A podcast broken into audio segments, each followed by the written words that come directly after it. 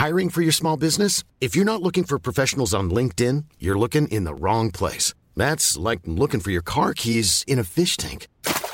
LinkedIn helps you hire professionals you can't find anywhere else, even those who aren't actively searching for a new job but might be open to the perfect role. In a given month, over 70% of LinkedIn users don't even visit other leading job sites. So start looking in the right place. With LinkedIn, you can hire professionals like a professional. Post your free job on linkedin.com slash people today. Heraldo Radio, la H se lee, se comparte, se ve y ahora también se escucha.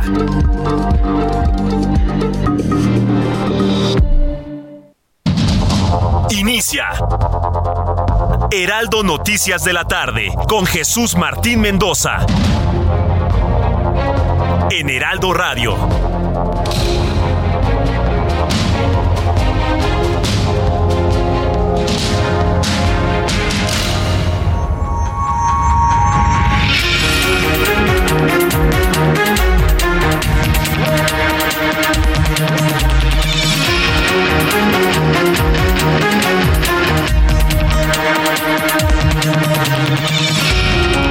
Son las 6 de la tarde en punto, hora del centro de la República Mexicana. Bienvenidos, muy buenas tardes. Iniciamos el Heraldo Radio. Hoy es martes 2 de mayo. Es martes 2 de mayo de 2023. Y vaya que si se ha, se ha convertido en un día importante en materia de información política el día de hoy. Le saluda Jesús Martín Mendoza y como siempre le digo, súbale el volumen a su radio, que le tengo lo más destacado que ha ocurrido en México en las últimas horas. Escuche usted esto. Hace unos minutos a través de sus redes sociales, Marta Delgado informó que presentó su renuncia como subsecretaria para Asuntos Multilaterales y Derechos Humanos de la Secretaría de Relaciones Exteriores.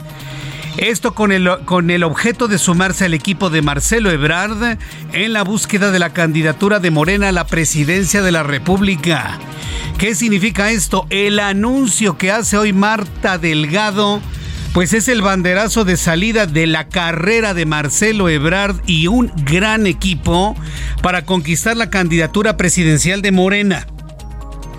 Y bueno, pues vaya que empezaron con, con mucha fuerza mediática. Se va Marta Delgado de la Secretaría de Relaciones Exteriores. Esto no nos hace pensar en automático que lo mismo haría el secretario de Relaciones Exteriores en las próximas fechas. Pueden ser horas, pueden ser días, semanas o posiblemente meses. Pero estamos hablando de que ya se establece una ruta crítica en una contienda en donde ya no habrá una candidata única, porque hasta este momento la única aspirante de Morena a la presidencia de la República, porque lo ha dicho el presidente, es Claudia Sheinbaum. La única. Los demás se han sumado a una carrera, Marcelo Ebrard, Adán Augusto López, Ricardo Monreal, el propio Gerardo Fernández Noroña, se han sumado, ¿no? Pero vaya, pues en esta carrera inicia ya esta cuenta regresiva para conquistar esta candidatura de Morena por parte de Marcelo Ebrard. Primer paso. Marta Delgado renuncia a la Secretaría de Relaciones Exteriores. Más adelante le voy a tener todos los detalles y le voy a leer la carta que ya circula en estos momentos en las redes sociales y que genera todo tipo de comentarios dentro y fuera de Morena. En otras noticias, escuche usted esto de la Suprema Corte de Justicia. El ministro de la Suprema Corte de Justicia de la Nación, Arturo Pérez Dayán, planteó la posibilidad de llamar al Pleno para anular la primera parte del Plan B de la reforma electoral del Ejecutivo Federal al advertir que existieron violaciones graves al procedimiento legislativo que impactaron de manera directa en su aprobación. Es decir, está suspendida la aplicación del Plan B ya el ministro Pérez Dayán se apresta a anular por completo la intentona del presidente de violentar la constitución de nuestro país. Interesante noticia porque le voy a decir una cosa, este va a ser el mismo camino que van a seguir las reformas entre comillas, yo le llamo devastación del país, que hicieron los senadores de Morena en una sede alterna hace unos cuantos días. Este va a ser el mismo caminito que lo aprueben, que el Ejecutivo lo promulgue y en ese momento se arman las acciones de inconstitucionalidad y evidentemente la Suprema Corte de Justicia de la Nación, apoyada por millones de mexicanos en su independencia, pues le va a dar marcha atrás a todo esto. Así que mire, armémonos de paciencia. Hoy le decía a los chavos de la UP, de la Universidad Panamericana que una de las grandes virtudes en todo esto es la paciencia. Bueno, tengamos paciencia, porque todo ocurrirá en el momento indicado. Tercera noticia del día de hoy importantísima. Una jueza federal concedió una suspensión provisional para que el Senado de la República apruebe el nombramiento de la tercera vacante al interior del Pleno del Instituto Nacional de Transparencia, Acceso a la Información y Protección de Datos Personales. Esto se da tras el amparo promovido por el Consejo Nacional de Litigio Estratégico y el Consejo Consultivo del INAI. Entiéndamelo de esta manera. La Suprema Corte de Justicia de la Nación le está diciendo al Senado, nombra comisionados ya porque no puede estar detenido el único organismo en materia de transparencia que tenemos. Eso es lo que le está diciendo la Suprema Corte de Justicia a la Cámara de Diputados, con toda su autonomía. Insisto, hoy más que nunca los mexicanos independientes debemos apoyar a nuestra Suprema Corte de Justicia de la Nación, a los ministros independientes y que están comprometidos con el respeto de la Constitución entonces, bueno, pues ahí yo se lo, se lo, doy, esta noticia, la manera de adelanto, al ratito la vamos a profundizar. Cuarta noticia que nos llega desde los Estados Unidos. El presidente de los Estados Unidos, Joe Biden, ordenó este martes el despliegue de 1.500 tropas del ejército a la frontera con México al fin de brindar apoyo operativo a las autoridades migratorias. ¡Qué día de noticias! Primer día hábil de esta semana y vaya forma de estar cerrando el día de hoy con estas noticias de carácter histórico. Pero le tengo también otros asuntos importantes que le presento en resumen con mi compañera Giovanna Torres Martínez. La comisionada presidenta del Instituto Nacional de Transparencia, Acceso a la Información y Protección de Datos Personales, Blanca Lile Ibarra, llamó a la sociedad a defender el organismo y anunció que esta mañana acudió a la Suprema Corte a impugnar la negativa de permitirle sesionar con cuatro comisionados.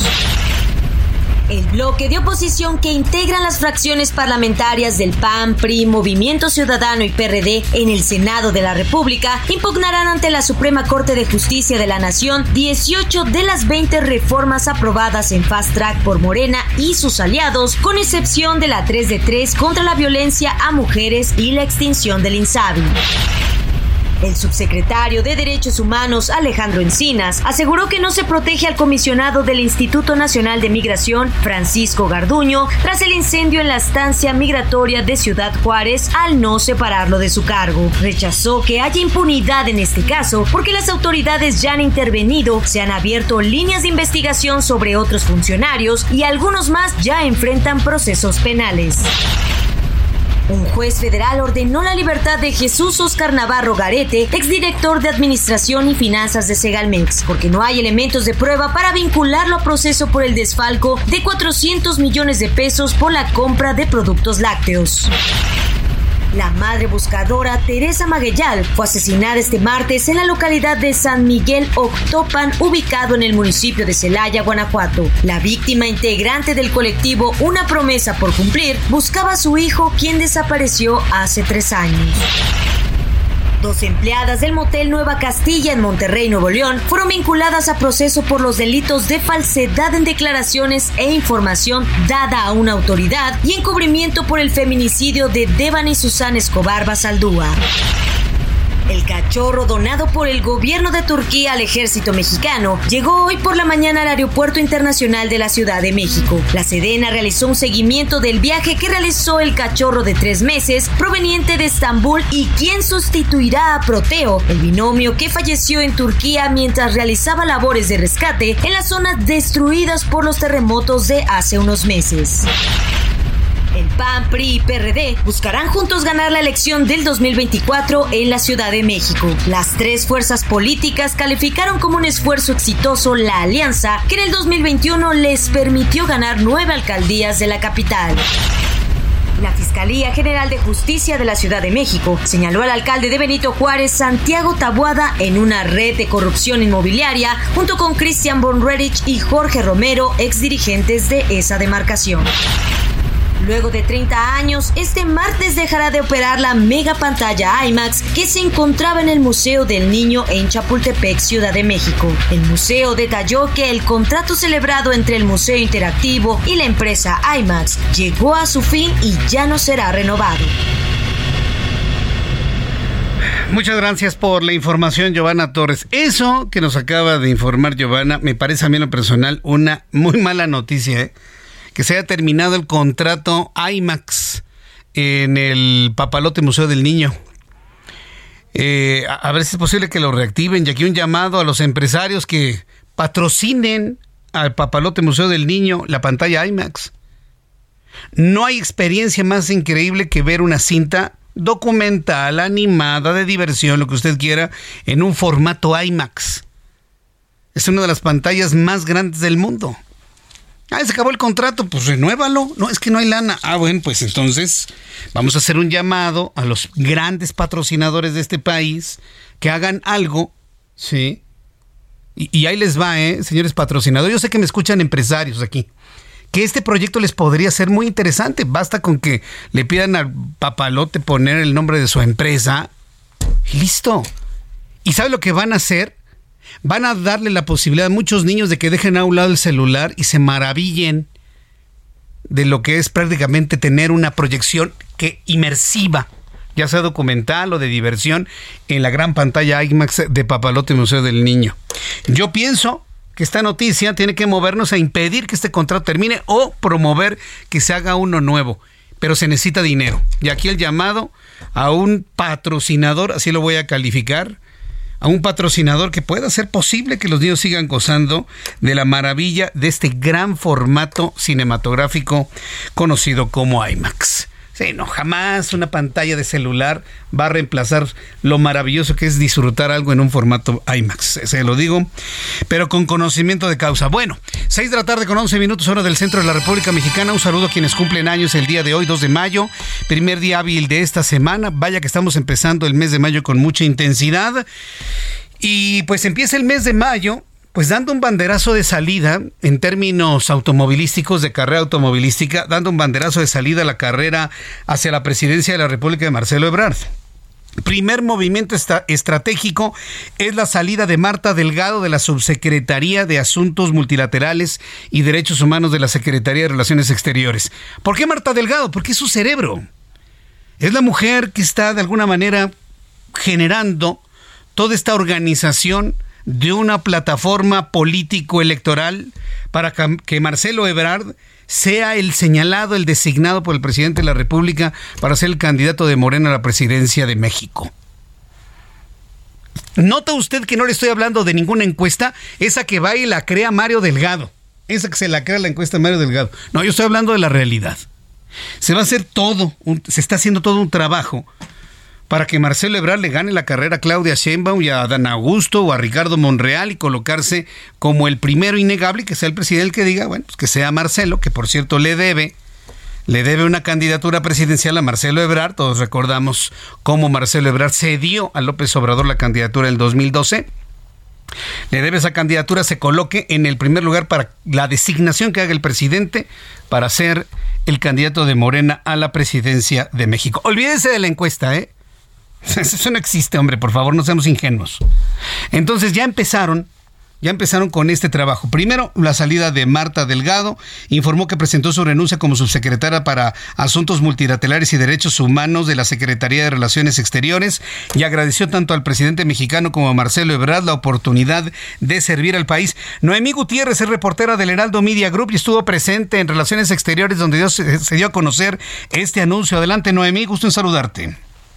Hola, muy buenas tardes, Jesús Martín, a ti a todo el auditorio. Pues hoy de último momento se nos había citado un grupo de reporteros a la Secretaría de Relaciones Exteriores para un mensaje que iba a dar el canciller Marcelo Ebrard a las 2 de la tarde, se nos había citado, sin embargo, él llegó a las 4.20 y fue en este tiempo donde nos dimos cuenta que ya la subsecretaria para Asuntos Multilaterales y Derechos Humanos de la Cancillería, Marta Delgado, pues ya había presentado su renuncia al llegar a la Cancillería, el canciller Marcelo Ebrard les indicó que estaba confirmando esta renuncia y dijo que Marco Delgado está eh, disponiendo de su cargo porque lo va a apoyar en sus aspiraciones presidenciales. Dijo que esta mañana tuvo una reunión con todo su equipo para externarles esta situación, pero también adelantó que habrá otras renuncias en su equipo. A Marta Delgado le agradeció el trabajo que ha tenido al, al frente de la subsecretaría y dijo que queda como encargado de despacho Eduardo Jaramillo, que es el director general de Naciones Unidas, pero también en esta conferencia de prensa el, el canciller Marcelo Ebrard pues surgió a la dirigencia de Morena a definir las reglas de 2024. Pero vamos a escuchar qué fue lo que comentó el canciller Marcelo Ebrard esta tarde en la Cancillería. Tuve una reunión de los mandos de la Secretaría en la que les informé que había yo aceptado la renuncia de Marta Delgado, que es la subsecretaria de Asuntos Multilaterales, eh, en función de que ella conversó conmigo y me dijo, yo quiero irme a la promoción abierta y 100% de tus aspiraciones y ya no está en la Secretaría, dada la proximidad de los eventos políticos que anunció muy recientemente el señor presidente de la República. Entonces, eh, yo le agradecí mucho eso, ya presentó su renuncia, la pueden ver ustedes en Twitter. Bueno, Jesús Martín, y ya después vinieron la cascada de cuestionamientos de cuándo va él renunciar, si esto se lo va a exigir también a las otras corcholatas. Él dijo que todavía Morena eh, se refirió a Mario Delgado y a Citlali Hernández de que no le han dado respuesta a la carta que presentó en diciembre para que los aspirantes a 2024 se separen de sus cargos, que haya solo una encuesta con una sola pregunta, pero que también haya debates entre los aspirantes. Dijo que también es una contradicción que se hable de una favorita si no hay encuesta. Dijo, ahí hay una contradicción y se está contradiciendo al presidente. Escuchemos nuevamente al canciller Marcelo Ebrard. No puedes eh, apelar a que hay una favorita o que tú eres la favorita cuando el presidente propone una encuesta. Es una contradicción de términos esencial. Si hay una favorita, entonces no hay encuesta. ¿Para qué se convoca una encuesta entonces? Hay una contradicción. Está contradiciendo al presidente. Eso es. Nada más es de leer lo que dice y lo que pintan en las paredes. Si es Claudia, pues ¿para qué hacemos encuesta? No? el presidente dice, Ay, quiero que sea encuesta.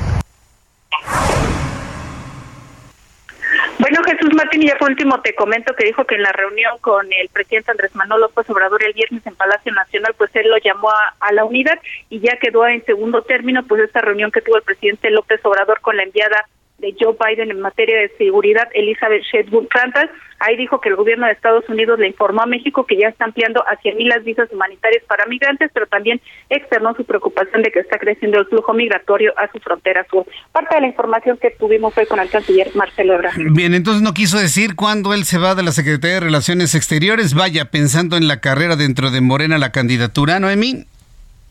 No, no lo aclaró. Lo que sí dijo es que habrá renuncias de su equipo en los mm. próximos días.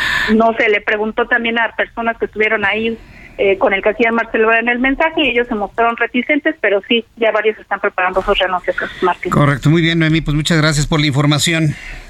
Muy buenas tardes. Hasta luego, muy buenas tardes. Varias personas a través de mi cuenta de Twitter, arroba Jesús Martín MX, me preguntan que por qué, por qué le damos cobertura a esto. A ver, vamos por partes. Nosotros podemos tener, evidentemente, nuestras filias y nuestras fobias. Y yo creo que todos conocemos las fobias que tenemos en este programa. Pero es un hecho innegable de que Morena va a participar en la elección del 24 y que va a haber alguien de la oposición que estamos todavía esperando quién va a ser. ¿Quién va a ser ese hombre o mujer que va a aglutinar a todos los partidos de la oposición? A todas las organizaciones civiles y va a poder competir en igualdad de circunstancias con el candidato o la candidato del Movimiento de Regeneración Nacional. El asunto es que Morena se está definiendo o se están peleando precisamente por esa candidatura y eso es noticia innegable. Ahora, de todos los cinco que se mencionan para alcanzar esa candidatura, que consta que ya no estamos hablando de de, de ¿eh? Benditos y alabados sea el Señor. Ah, porque sí, Gatel se vio como presidente para el 2024 en tiempos de la pandemia. Pobrecito. Bueno, de los cinco que tenemos, ¿quiénes son? Marcelo Ebrard, eh, Claudio Sheinbaum, Adán Augusto López, que por cierto le pusieron una rechifla ayer, bueno, épica. Y en el béisbol, ¿eh? A mí que no me vengan con que todos los beisbolistas son morenistas, no es cierto. Ayer lo vimos. Le dieron una rechifla, bueno, que hasta yo sentí feo. Con eso le digo todo. Hasta sentí feo por él. Bueno, entonces está Marcelo Ebrard, Claudia Sheinbaum, está Adán Augusto López Hernández, Ricardo Monreal, que por momentos sube mucho en la preferencia, por momentos no tanto, de repente vuelve a subir y así anda Ricardo Monreal. Y Gerardo Fernández Noroña, y lo voy a incluir para que no se enoje, porque uy, uy, uy, uy, uy, jarrito de tlaquepaque, Gerardo. no te mencionamos entre los aspirantes y te enojas. ¿Cómo? Pues si yo, yo puedo ser y hay gente que me quiere. Mis vecinos quieren que sea presidente. Está bien. Vamos a incluir a cinco. Dígame. Y se lo planteo en estos términos. ¿Quién de los cinco que le acabo de mencionar es el menos peor? Como administrador o administradora. Yo se lo dejo ahí. Si este partido va a tener que ganar en 2024 por las características y las condiciones de país y sociales que le platiqué el sábado pasado por la mañana, dígame quién de estos cinco es el menos peor. Ah, bueno. Esa es la razón por la cual esto se convierte en noticia. Esto. Porque algo que se esperaba, según algunos analistas políticos, ocurriese el pasado mes de enero, pues está ocurriendo casi a la mitad del año. Que se muevan las fichas cercanas a Marcelo Ebrard para preparar y pavimentar todo el camino para un lanzamiento claro, ya en un trabajo muy, muy, muy definido para conquistar la candidatura de Morena. ¿La va, la va a conquistar? Pues quién sabe, está muy complicado. Porque acuérdese que es un dedazo de López Obrador, es una designación de López Obrador. Que va a haber una encuesta, sí es el disfraz, hombre, pero va a haber una designación de López Obrador. ¿Lo habrá de convencer? Esa es la noticia. ¿Lo habrá de convencer que él debe ser el que va en 2024, pues lo iremos viendo a lo largo de todos estos meses. De ahí la importancia noticiosa de lo que le estoy compartiendo el día de hoy. Son las 6 de la tarde con 21 minutos hora del centro de la República Mexicana. Noticia sin duda importantísima, otra que nos llega desde los Estados Unidos, que nos muestra el trompo a la uña que se va a echar el siguiente gobierno de México sea Ebrard, sea Claudia Sheinbaum, sea Dan Augusto, sea Gustavo de Hoyos, sea Lili Telles o quien sea, quien llegue a la presidencia de México, va a tener que enfrentar a un Estados Unidos dispuesto a cerrar completamente la frontera. Hoy, el presidente de los Estados Unidos, Joe Biden, ordenó el despliegue de 1.500 soldados en la frontera con México en medio de un repunte de la llegada de inmigrantes, así como el inminente levantamiento del título 42, el gobierno de los Estados Unidos a cargo del presidente Joe Biden anunció este martes el despliegue de 1.500 tropas del ejército a la frontera con México con la finalidad de brindar apoyo operativo eh, a las autoridades migratorias. El Departamento de Defensa de los Estados Unidos señaló que las tropas serán asignadas para un despliegue inicial de 90 días de duración y no tendrán funciones de aplicación de la ley incluyendo la detención de inmigrantes, sino un papel de apoyo en tareas logísticas, en tareas administrativas, en tareas de transporte, de análisis de datos, de identificación de operativos de tráfico de drogas. Vaya, va a ser una presencia disuasiva, así lo queremos entender. Pero con base en los análisis que, ya le presenté hoy en el Heraldo Televisión, este número de efectivos del ejército de los Estados Unidos podría incrementar a 5 mil una vez establecida la medida y la presencia de los primeros 1.500 a lo largo de toda la frontera. Fíjese nada más ante lo que estamos. Fíjese ante lo que estamos. Esto va a ser sin duda muy importante porque si bien Donald Trump hablaba de un muro físico entre los Estados Unidos y México, Joe Biden está construyendo un muro completamente humano, a cargo de policías, a cargo de patrullas, de migración, para evitar que los hombres y mujeres sin documentos, sin pasaporte, sin visa, de manera ilegal y a la mala, se quieran meter a los Estados Unidos. Mientras tanto, el presidente mexicano afirmó que su gobierno respeta el despliegue de miles de militares de los Estados Unidos en la frontera común ante el esperado flujo migratorio por el próximo fin del título 42, una medida que adoptó Donald Trump, y después continuó el presidente Joe Biden para expulsar a inmigrantes con el argumento de la pandemia de COVID-19. El presidente de México afirmó que la medida del gobierno estadounidense es parte de sus facultades, pues claro, ya que es un gobierno independiente y soberano. Eso es más que obvio. Es una obviedad total, ¿no? La noticia sería que Estados Unidos no fuera ni independiente ni soberano. Por el amor de Cristo, ¿no? Pero bueno, eso fue lo que dijo, ¿no? Que Estados Unidos es independiente y soberano, vaya. Por lo que ellos toman esas decisiones, se respetan, luego de que el funcionario estadounidense reveló a la agencia EFE que el Pentágono desplegará por 90 días a 1.500 soldados, aunque no llevarán a cabo tareas de aplicación de la ley. Esto fue lo que dijo López Obrador el día de hoy por la mañana. Sí, es este, pues es parte de sus facultades. Es un gobierno este, independiente, soberano. Ellos toman esas decisiones y nosotros las respetamos. Es que están esperando un flujo de migrantes acrecentado a partir del 11 de mayo. Ayer ya le adelantaba que los Estados Unidos, la Casa Blanca anunció que a partir del próximo 11 de mayo ya no se va a pedir una comprobación de vacunación para entrar a los Estados Unidos. Se acabó el tema de la vacunación para ir a los Estados Unidos. Voy a ir a los mensajes y regreso con más noticias aquí en el Heraldo Radio.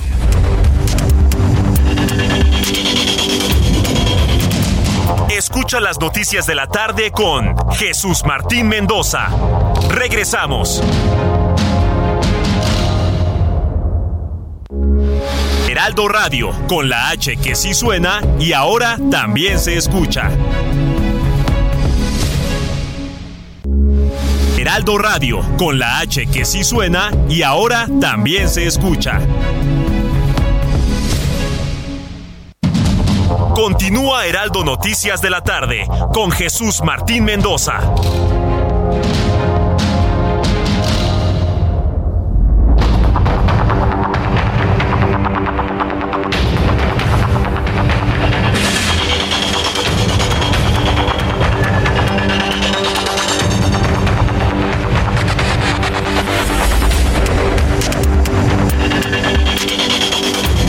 6 de la tarde con 30 minutos, las 6 de la tarde con 30 hora del centro de la República Mexicana. Bueno, pues antes de continuar con, con, las noticias del día de hoy, vaya, hemos tenido una primera una primera media hora, pues sin duda muy, muy intensa, sobre todo con estos dos asuntos. A mí lo personal que me preocupa es todo este asunto que conlleva la relación bilateral entre los Estados Unidos y México y el envío de 1.500 efectivos del ejército de los Estados Unidos para evitar que los centroamericanos sin papeles crucen a la mala hacia los Estados Unidos. Antes de continuar con ello y que tiene que ver también con violencia en la zona norte de la República Mexicana, antes quiero recordarle que hoy aquí en el Heraldo de México estamos muy, muy, muy contentos. Porque hoy se están cumpliendo seis años de vida del Heraldo de México. Alguien va a decir, no tiene más, Jesús Martín. Sí, hubo dos épocas. Hay dos épocas del Heraldo de México. La primera, la primera que, que terminó su tiempo, allá, ¿se acuerda usted del, del, diario que piensa joven? y que se anunciaba en la televisión de esto es un vaso medio vacío, pero hay quienes lo ven como un vaso medio lleno.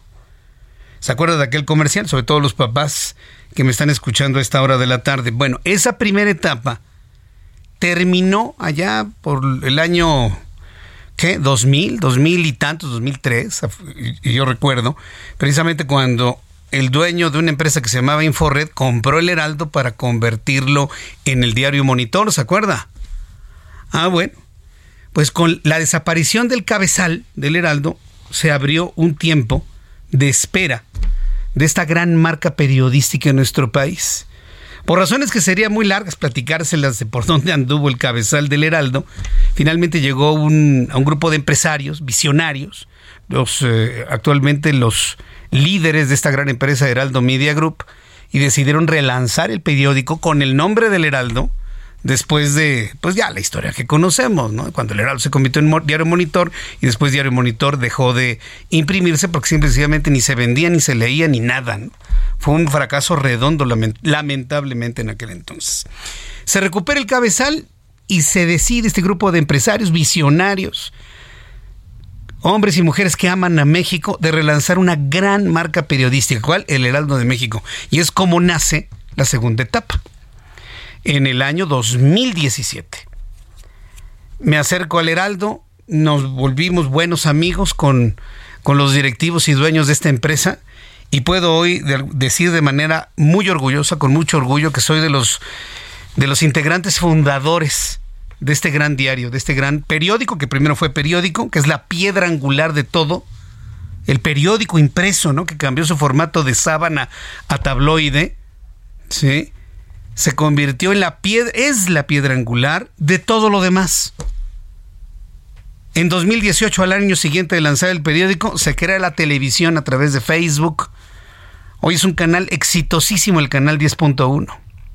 Y en el año 2019 surge la radio en la plataforma que usted ya conoce en todo el país e inclusive en los Estados Unidos, lo que para algunos radiodifusores fue una gran hazaña tener una estación en los Estados Unidos que les costó sangre para el Heraldo de México y las alianzas afortunadas ha sido de lo más sencillo. Estamos en San Antonio, estamos en Houston, en Beaumont, en Chicago y en muchas ciudades de los Estados Unidos. Entonces ha sido una historia de crecimiento, ha sido una historia de éxito. Todos los días nos enorgullecemos y nos abrazamos entre todos por los logros alcanzados. Hoy el Heraldo de México, su página web, es, la considerada la número uno de consultas en todo el país y no porque lo digamos nosotros. Hay una empresa que hace mediciones, así como se hacen las mediciones de audiencia de la radio, las mediciones de audiencia de la televisión, a quien hace mediciones de consultas de las páginas de internet de noticias. Y el Heraldo es la número uno por encima de, no voy a decir los nombres, de los demás.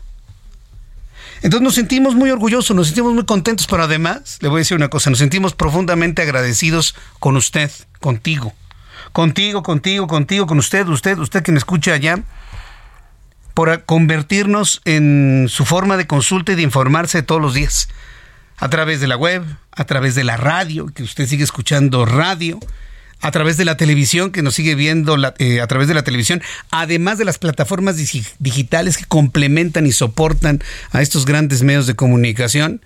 Y por supuesto, todos los días en la mañana, con el cafecito, leer nuestro periódico El Heraldo de México. Felicidades a todos los directivos, presidentes de Heraldo Media Group, a todos los líderes de equipo, a todos mis compañeros que están en la redacción, tanto de radio, televisión, web y prensa Felicidades a todos, de verdad. Estamos muy contentos de llegar a estos primeros seis años y más contentos de informarle a todos que estamos arrancando nuestro séptimo año de vida. Felicidades, Heraldo Media Group. Seis años. Son las seis de la tarde con 36 minutos, las seis de la tarde con 36, hora del centro de la República Mexicana.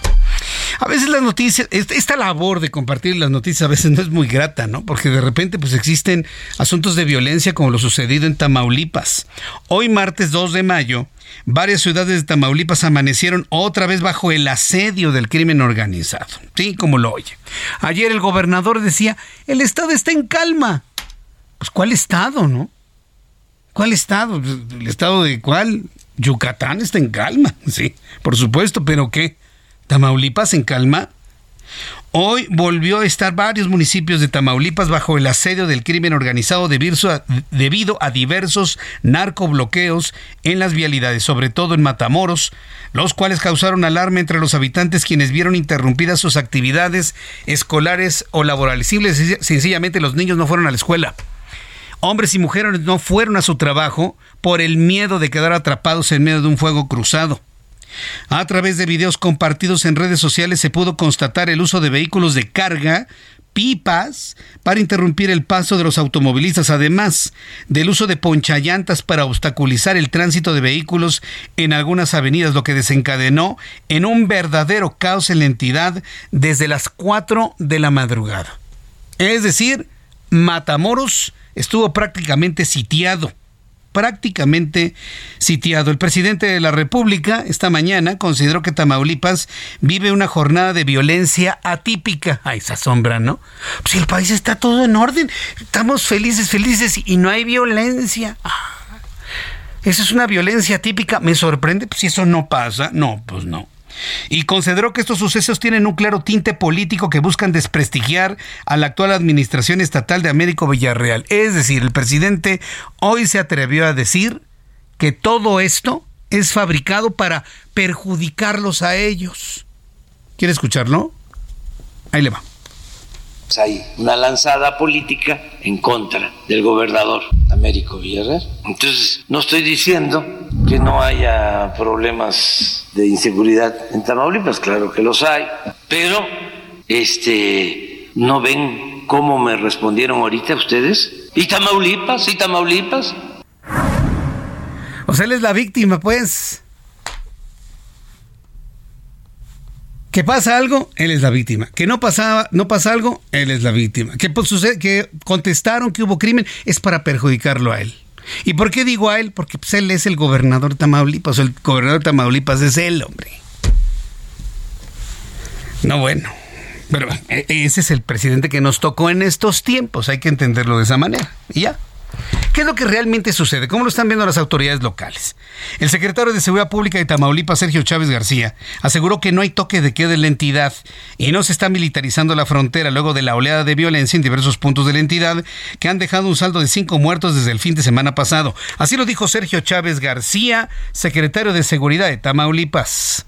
No hay ningún toque de queda no hay ningún toque de queda, el Estado no está militarizado, si ven ustedes, no hay, inclusive, por ejemplo, en donde están los puestos de control para, para la atención o el rescate de los migrantes en Oyama, en Jaumabe, pues es realmente es una, una eh, revisión aleatoria mínima pero no hay una no hay una militarización tampoco tampoco en la en la frontera. Hay estos estos políticos, ¿no? ¿Qué pasaría si un secretario de seguridad dice sí? No le vamos a llamar toque de queda, pero estamos recomendando que la gente ya no salga de sus casas a partir de las 8 de la noche por su seguridad. Y estamos pidiendo la ayuda de la Guardia Nacional y del Ejército para que nos ayude a mantener el control y la seguridad de los ciudadanos. ¿Qué discurso puede tener una mejor aceptación por parte de la ciudadanía? ¿El que dijo el secretario de Seguridad o el que le estoy sugiriendo yo. Que sean sinceros, que sean honestos. ¿Para qué dicen que no hay un toque de queda? ¿Qué? ¿Para exponer a la gente a las 11, 12 de la noche? ¿Porque les preocupa más su imagen y sus votos futuros? Señor secretario, se me está oyendo, o mándenle un papelito. No tiene nada de malo si le dicen a la ciudadanía, oiga, les recomendamos, pues que vayan a sus casas, y no salgan a las 8 de la noche en lo que metemos control en esto. Y sí estamos pidiendo la ayuda de la Guardia Nacional y de elementos del Ejército Mexicano para regresar el control y la seguridad de las calles de Matamoros. ¿Qué pasaría? Nada. Al contrario, la gente lo agradecería están más preocupados por ellos, por su imagen, que por la seguridad de los habitantes. Es verdaderamente triste.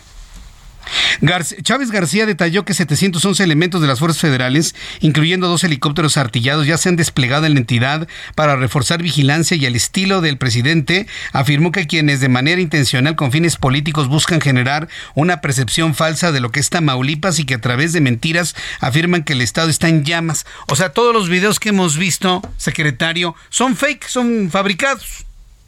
El Estado está en calma, ¿no? Es un es un paraíso. Caminan los borreguitos y saltan los conejitos, así en un, en un atardecer con un sol precioso, ¿no? Y todos agarrados de las manos, ¿no? Así hacia arriba, ¿no? Viva la paz. Por favor, eso no es cierto.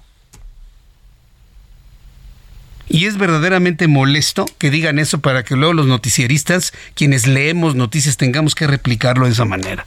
Pero bueno, esta es la visión que tiene el secretario de Seguridad en Tamaulipas. Vamos a escucharlo. Queremos dejar en claro que existe una abierta intención de grupos políticos del pasado que utilizando las redes sociales de manera perversa buscan confundir y desinformar a la opinión pública estatal y nacional. Intencionalmente, con fines políticos, buscan generar una percepción falsa de lo que es Tamaulipas. A través de mentiras, afirman que hoy nuestro Estado está en llamas. ¿Qué le parece? Más preocupados por su imagen que por brindarle protección a los gobernados. Son víctimas de una... Entonces la oposición es más poderosa que ustedes. A ver, secretario, entonces lo que yo debo entender es que es mucho más poderosa la oposición que ustedes. Porque pueden generar una percepción de un Estado en medio de la violencia cuando ustedes son gobierno ni se dan cuenta de lo que hablan. Ni se dan cuenta, pero bueno, ahí está. Hacemos votos porque regrese la paz y la tranquilidad a estos municipios de Tamaulipas. Que lo hagan bien. Porque lo que menos queremos es que las personas estén sitiadas y que estén en riesgo de estar en un fuego cruzado. Hagamos votos porque las cosas se controlen allá en el estado de Tamaulipas, dejando de lado el hacerse las víctimas. Pónganse a chambear nada más, pónganse a trabajar y ya y les deseamos que tengan éxito en ese, en ese trabajo. Son las 6 de la tarde con 43 minutos hora del centro de la República Mexicana. Le invito para que me escriba a través de mi cuenta de Twitter, arroba Jesús Martín MX, arroba Jesús Martín MX. Quiero informarle que el ministro de la Suprema Corte de Justicia de la Nación, Arturo Pérez Dayán, planteó el día de hoy, fíjese esta nota, la posibilidad de llamar al Pleno para anular ya, de una vez por todas, el plan B de reforma electoral del Ejecutivo Federal al advertir que han existido violaciones graves al procedimiento legislativo que impactaron de manera directa en su aprobación. Con su proyecto, el ministro de la Suprema Corte de Justicia de la Nación, Arturo Pérez Dayán, propone anular la validez de las reformas hechas a la Ley General de Comunicación Social y a la Ley General de Responsabilidades Administrativas, lo que fue cuestionado por la Presidencia de la República que a través de un comunicado acusó que la actuación de la Suprema Corte de Justicia de la Nación no constituye un acto de transparencia, sino de irresponsabilidad al señalar que dicho procedimiento judicial aún se encuentra en trámite. Mire cómo sea, es violatorio de la Constitución y eso es lo que está defendiendo la Suprema Corte que se acate y se respete la Constitución. Entonces, e, eso es, eso es muy claro, ¿no? Entonces, pues bien, el, el, ministro Dayan, y como estamos viendo, la actuación de los ministros de la Suprema Corte de Justicia de la Nación se está realizando con toda libertad en la inteligencia de que existimos, me incluyo, millones de mexicanos que apoyamos su independencia y sus decisiones libres de aquí hasta donde tope, hasta donde puedan antes de que realicen una reforma constitucional en materia de poder judicial y entonces los acallen. Por lo pronto hay que apoyarlos en este momento en la medida de lo posible para que puedan decidir de una manera libre y autónoma sin las amenazas de las que pueden ser objetos quienes digan no a las intenciones del centro del país. Mientras tanto, el bloque de oposición en el Senado de la República, escuche usted esto, se va a poner de pronóstico reservado. El bloque opositor en el Senado de la República anunció que va a impugnar ante la Suprema Corte de Justicia de la Nación 18 de las 20 reformas aprobadas sobre las rodillas por Morena y sus aliados en menos de 10 minutos. Las van a impugnar 18 de 20. ¿Qué es lo que se necesita? Que estas sean aprobadas, que sean promulgadas, que sean publicadas, entren en vigor y en ese momento es cuando se pueden impugnar ante la Suprema Corte de Justicia de la Nación. Elia Castillo, reportera del Heraldo Media Group, nos tiene todos los detalles de lo que anunció el bloque opositor el día de hoy. Adelante, Elia, gusto en saludarte. Muy buenas tardes, Jesús Martín. Te saludo con mucho gusto a ti y al auditorio. Así es, el bloque de oposición que integran las fracciones de parlamentarias del PAN, PRI, en Movimiento Ciudadano y PRD en el Senado de la República está listo para impugnar ante la Suprema Corte de Justicia de la Nación justamente 18 de las 20 reformas aprobadas en fast track por Morena y sus aliados, con excepción de dos, que es la ley 13.3 contra la violencia a mujeres y la extensión del Instituto de Salud para el Bienestar, conocido como INSABI. Confirmaron esto diputadas y senadoras panistas en conferencia de prensa en el Palacio Legislativo de San Lázaro. La senadora Josefina Vázquez Mota confirmó que las dos leyes referidas quedarán fuera de los recursos de impugnación que interponga la oposición. Detalló que los representantes de eh, justamente de estos estas cuatro fuerzas políticas están en el último análisis y revisando minuciosamente las violaciones al proceso legislativo durante esta llamada noche negra del cierre de periodo ordinario en la Cámara de Senadores, en donde se aprobaron, recordemos, 20 dictámenes por el vaso legislativo. Escuchamos parte de lo que comentó al respecto la senadora Josefina Vázquez Mota. Salvo estas dos, todo el resto se va a impugnar. Cada día salen, gracias también a los medios de comunicación, a ustedes, más evidencias y más pruebas de falsificación de firmas, de tomar protesta de una manera totalmente violatoria al proceso legislativo a una persona que se encontraba, digamos, eh, eh, se encontraba en Bélgica, la senadora, y toman protesta a su suplente, eh, pues inventándose un método que no existe y donde se demostró que incluso se, se falsifican el número de cuantificación de votos en algunas de estas aprobaciones, como es el caso de la destrucción del CONACYT. Te comento Jesús Martín, que bueno, bueno, eh, las diputadas y senadoras del PAN eh, refrendaron su confianza en la Suprema Corte de Justicia de la Nación y en sus ministros para invalidar todas estas reformas aprobadas al vapor y justo como dices en unos minutos por el Senado de la República. Este es el reporte que te tengo. Muchas gracias por esta información. Muchas gracias, Elia. Muy buena tarde. Muchas gracias, que te vaya muy bien. Son las 6 de la tarde con 49 minutos hora del centro de la República Mexicana. Tras un amparo, escuche usted esta información que me parece que es central, tras un amparo promovido por el Consejo Nacional de Litigio Estratégico y el Consejo Consultivo del INAI, una jueza federal concedió una suspensión provisional para que el Senado apruebe el nombramiento de la tercera vacante al interior del Pleno del INAI. La jueza determinó a través de la suspensión que la Junta de Coordinación Política del Senado cuenta con todos los elementos para remitir al Pleno de la Cámara Alta el acuerdo por virtud del cual se puede votar el nombramiento del reemplazo. Tengo la línea telefónica tengo en la línea telefónica Miguel Ángel Mancera, senador de la República por el Partido de la Revolución Democrática. Estimado Miguel Ángel, senador, bienvenido al Heraldo Radio. Muy buenas tardes. Jesús Martín, qué gusto saludarte. Muy buenas tardes. Buenas tardes a toda tu audiencia. ¿Cómo es, cómo será posible acatar la orden de la juez federal para el nombramiento del comisionado del INAI? ¿Habrá que llamar a un periodo extraordinario de sesiones o nos esperamos hasta el mes de septiembre? Pues mira, ya esta es la segunda suspensión segunda suspensión, ahora del juzgado décimo séptimo en materia administrativa, juzgado de distrito, que recibimos ahí en el Senado. se ha argumentado que hay una imposibilidad para nombrar. Eh, aquí hay que informarle a la jueza, hay que contestarle porque ha percibido a la Junta de Coordinación Política y apercibe con multa en caso de no acatar su determinación incidental, porque esto está dictado en el auto de suspensión.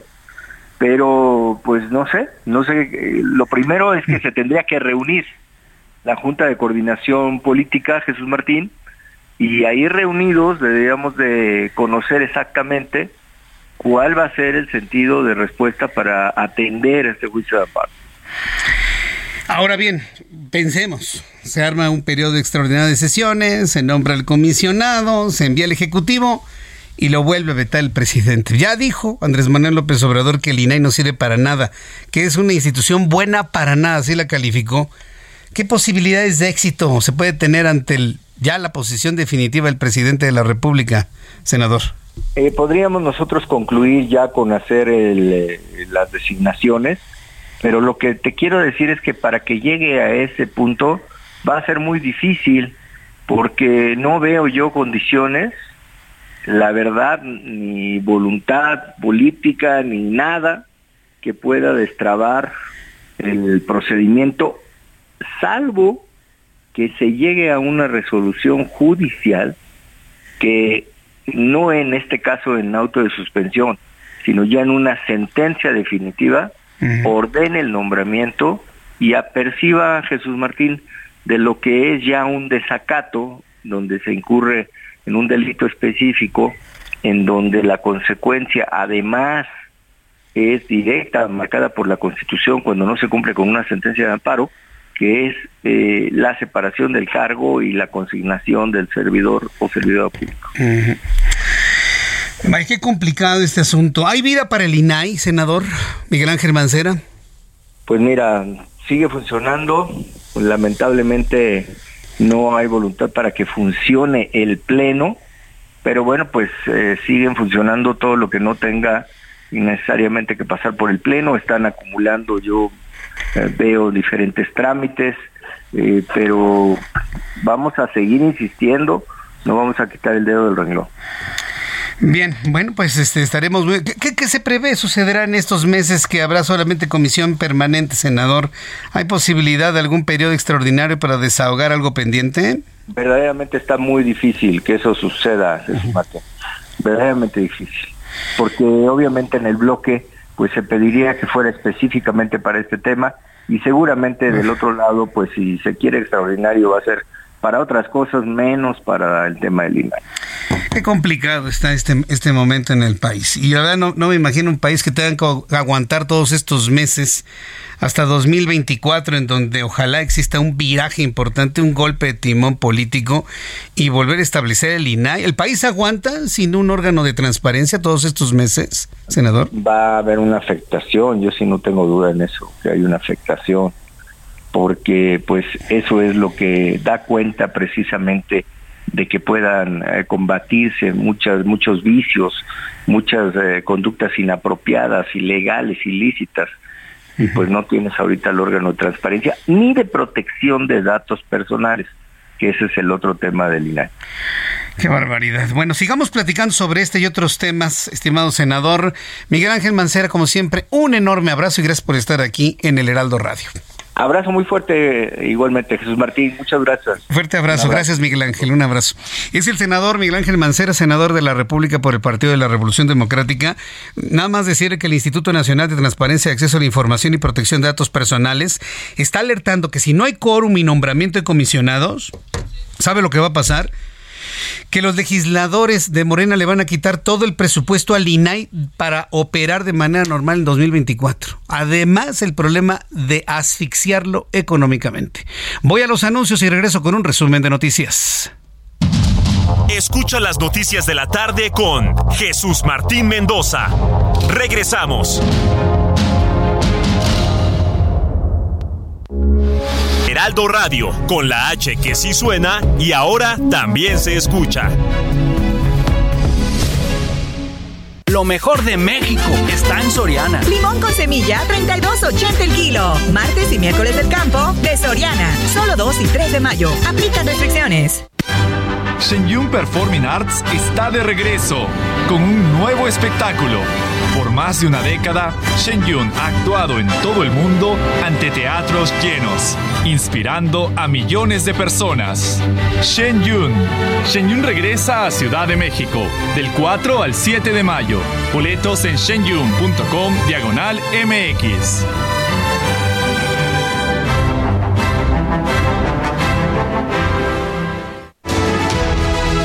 Una felicitación a Heraldo de México por su aniversario de Rafael Márquez. Sexto aniversario, El Heraldo de México.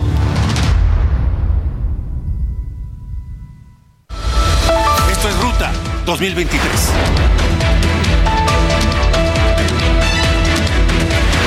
El futuro de 20 millones de mexicanos está en juego.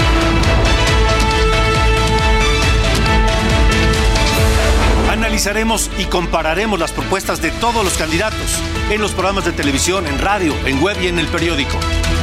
Coahuila y el Estado de México están hoy en la Ruta 2023. Esquina ruda, las chatarras y por los técnicos, la comida saludable.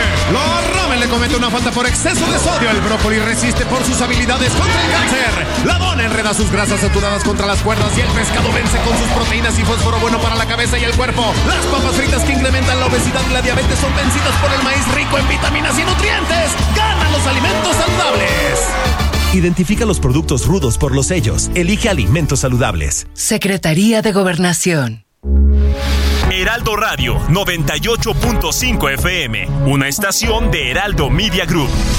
Transmitiendo desde Avenida Insurgente Sur 1271, Torre Carrachi, con 100.000 watts de potencia radiada. Heraldo Radio, la H que sí suena y ahora también se escucha. Mauricio Sulaimán, la oportunidad va de la mano con la suerte. Oportunidad para los jóvenes a nivel nacional y en otros países. No hay Heraldo Radio, con la H que sí suena y ahora también se escucha. Continúa Heraldo Noticias de la tarde con Jesús Martín Mendoza.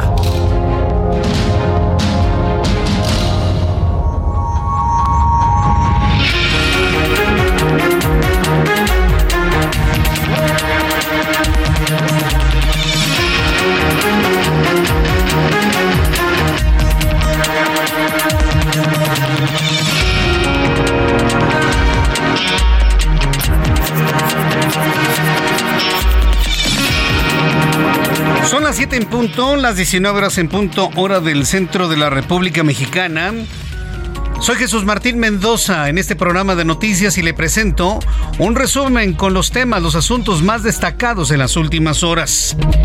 En primer lugar, el INAI, el Instituto Nacional de Transparencia, Acceso a la Información y Protección de Datos Personales, está advirtiendo que si no empiezan a operar de manera normal, cuando los legisladores estén revisando el presupuesto para, para el INAI 2024, simple y sencillamente, les van a quitar el presupuesto para no operar de manera normal, es decir, aunque tengan comisionado, los van a asfixiar de manera económica.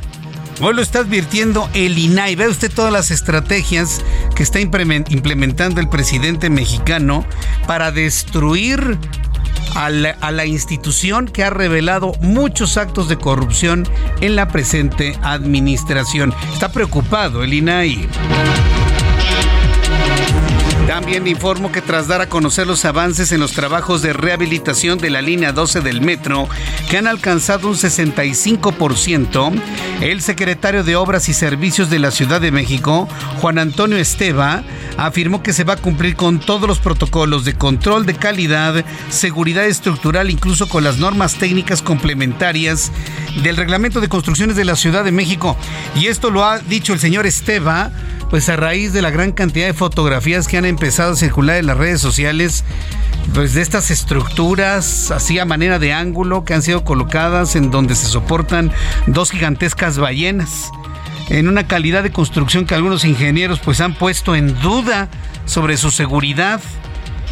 Yo en lo personal le adelanto, ¿eh? a ver si en esta semana me puedo dar una vueltecita ahí a todo el tramo de la línea 12, tomar fotos yo mismo y presentárselas aquí en el Heraldo. Sí, digo, pues, para que luego no nos cuenten, ¿no? Porque también dude de lo que circula en las redes sociales. Yo me voy a dar una vueltita allá a la línea 12 del metro, le tomaré fotos y ya luego se las presento aquí en el Heraldo. Más adelante le tendré más información. John Kirby uno de los portavoces de la Casa Blanca informó que el gobierno de los Estados Unidos estima que 20.000 soldados rusos han muerto en Ucrania desde diciembre y la mitad de ellos eran mercenarios del grupo Wagner Kirby. En entrevista en el Heraldo Radio, el coordinador del PRD en el Senado, Miguel Ángel Mancera, afirmó que el nombramiento de los comisionados faltantes del INAI, ordenado por la jueza Celia Quintero Rico, Es un tema que obligará a reunirse a la Junta de Coordinación Política y consideró difícil que se pueda destrabar este procedimiento debido a la falta de voluntad y que podría derivarse en una resolución judicial. Esto fue lo que dijo Miguel Ángel Mancera. Ya esta es la segunda suspensión ahora del juzgado décimo séptimo en materia administrativa, juzgado de distrito, que recibimos ahí en el Senado. Va a ser muy difícil porque no veo yo condiciones, la verdad, ni voluntad política, ni nada que pueda destrabar el procedimiento, salvo que se llegue a una resolución judicial que no en este caso en auto de suspensión, sino ya en una sentencia definitiva, ordene el nombramiento y aperciba de lo que es ya un desacato. Mientras tanto, quiero informarle que la Comisión Interamericana de los Derechos Humanos surgió este martes al Estado mexicano, sí, al gobierno de López Obrador, a investigar y sancionar a los responsables del incendio que mató a 40 migrantes en la estación migratoria de Ciudad Juárez el pasado 27 de marzo y reparar de manera adecuada los daños a los familiares de las víctimas. El secretario de Seguridad Ciudadana de la Ciudad de México, Mar García Harfuch, anunció que fueron detenidos en la alcaldía Tláhuac cuatro integrantes de la célula del grupo delictivo Los Gastones, señalados de cometer diversos homicidios en el sur de la capital del país. El Movimiento de Regeneración Nacional en Baja California aprobó expulsar de Morena de ese partido político su primer gobernador en la entidad y actual senador de la República, Jaime Bonilla Valdés. César Castro Ponce declaró que los 61 integrantes del Consejo Estatal aprobaron solicitar a la Comisión Nacional de Honestidad y Justicia de este instituto político que les sean retirados sus derechos partidistas de Morena. Es decir, están expulsando a Jaime Bonilla del Movimiento de Regeneración Nacional. Así que moraleja, ¿eh? Cualquier morenista que se atreva, que se atreva a contradecir al presidente de la República, Aquel que se atreva a siquiera cuestionar alguna de sus decisiones, pregúntele señor Bonilla cómo le puede ir. El titular de la Secretaría de Turismo, Miguel Torruco, dio a conocer que en el primer trimestre del año México recibió 14.5 millones de turistas, un 23% más que en el primer trimestre de 2022 y un 10.7% más que en el mismo periodo de 2019, el año previo a la pandemia de COVID-19. El secretario de Relaciones Exteriores, Marcelo Ebrard, informó que el gobierno del presidente de Estados Unidos, Joe Biden, va a ampliar su programa de visas humanitarias pasando de 30 mil a 100 mil durante este mes. Joe Tacopina, abogado del expresidente de los Estados Unidos Donald Trump, afirmó que el virtual candidato republicano a la Casa Blanca no va a testificar en el juicio que se celebra en su contra en Nueva York, en el que es acusado de difamación y violación al escritor y periodista Jan Carroll en 1996. Pues ya se la saben, ¿no? Le están pidiendo que ya ni siquiera se presente porque saben perfectamente bien que de esos discursos Donald Trump los aprovecha para hacer un gran acto de campaña. El Ministerio de Salud de Sudán dio a conocer que al menos 550 civiles han muerto y 4.926 han resultado lesionados desde que estalló el conflicto político-social el pasado 15 de abril, el cual advirtió la ONU que podría desencadenar una crisis regional en el norte de África. Son las noticias en resumen. Le invito para que siga con nosotros. Le saluda Jesús Martín Mendoza.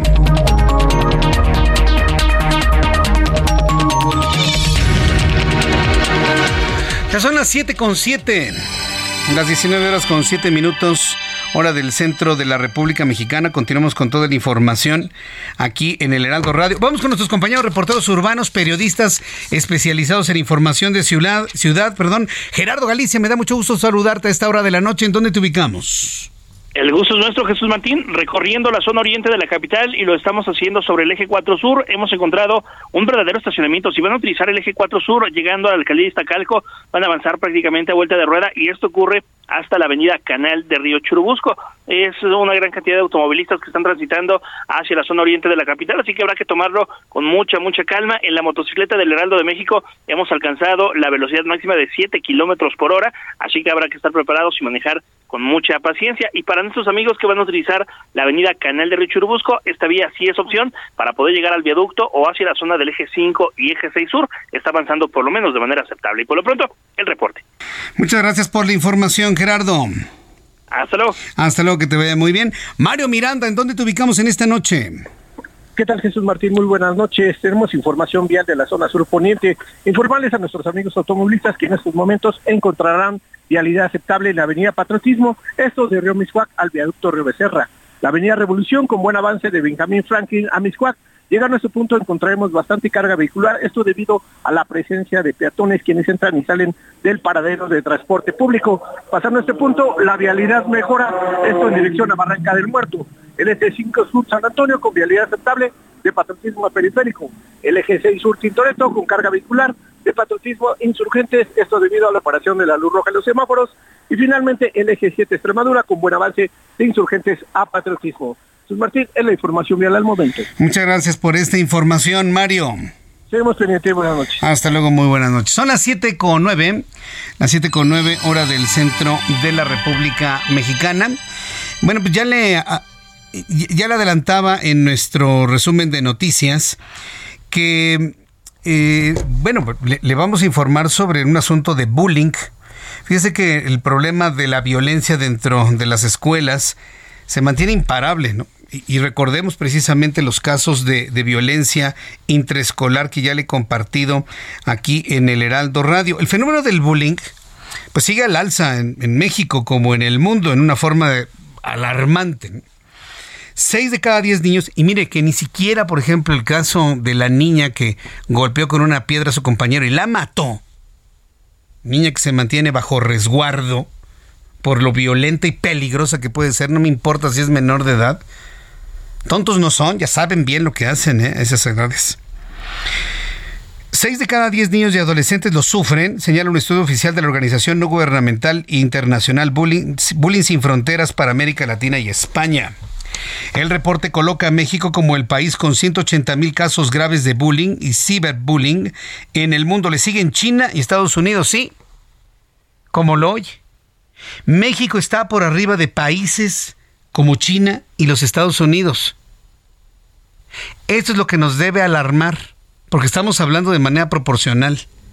México tiene 130 millones de habitantes, Estados Unidos tiene 360 millones, China tiene 1.700 millones de seres humanos y aún así México tiene más bullying que Estados Unidos y China. ¿Se da cuenta de lo que le estoy diciendo? Somos una sociedad violenta. Los mexicanos nos hemos vuelto violentos, de mecha corta. Le tocan el claxon. ¿Qué, qué, qué, qué, qué, qué, qué me miras? ¿Qué me miras? ¿Qué, qué? Dios mío. Estamos hablando del bullying escolar, pero hay bullying en todos lados. El laboral, que es el moving, y otro tipo de fenómenos que iremos platicando en los próximos minutos aquí en el Heraldo Radio. Bien, son las 7.11, hora del centro de la República Mexicana. Hace unos instantes le di información sobre la línea 12, que va al avance del 65% de las estructuras metálicas que están reforzando toda la estructura. Le comenté que en estos días me voy a dar una vuelcita por todo el tramo de la línea 12.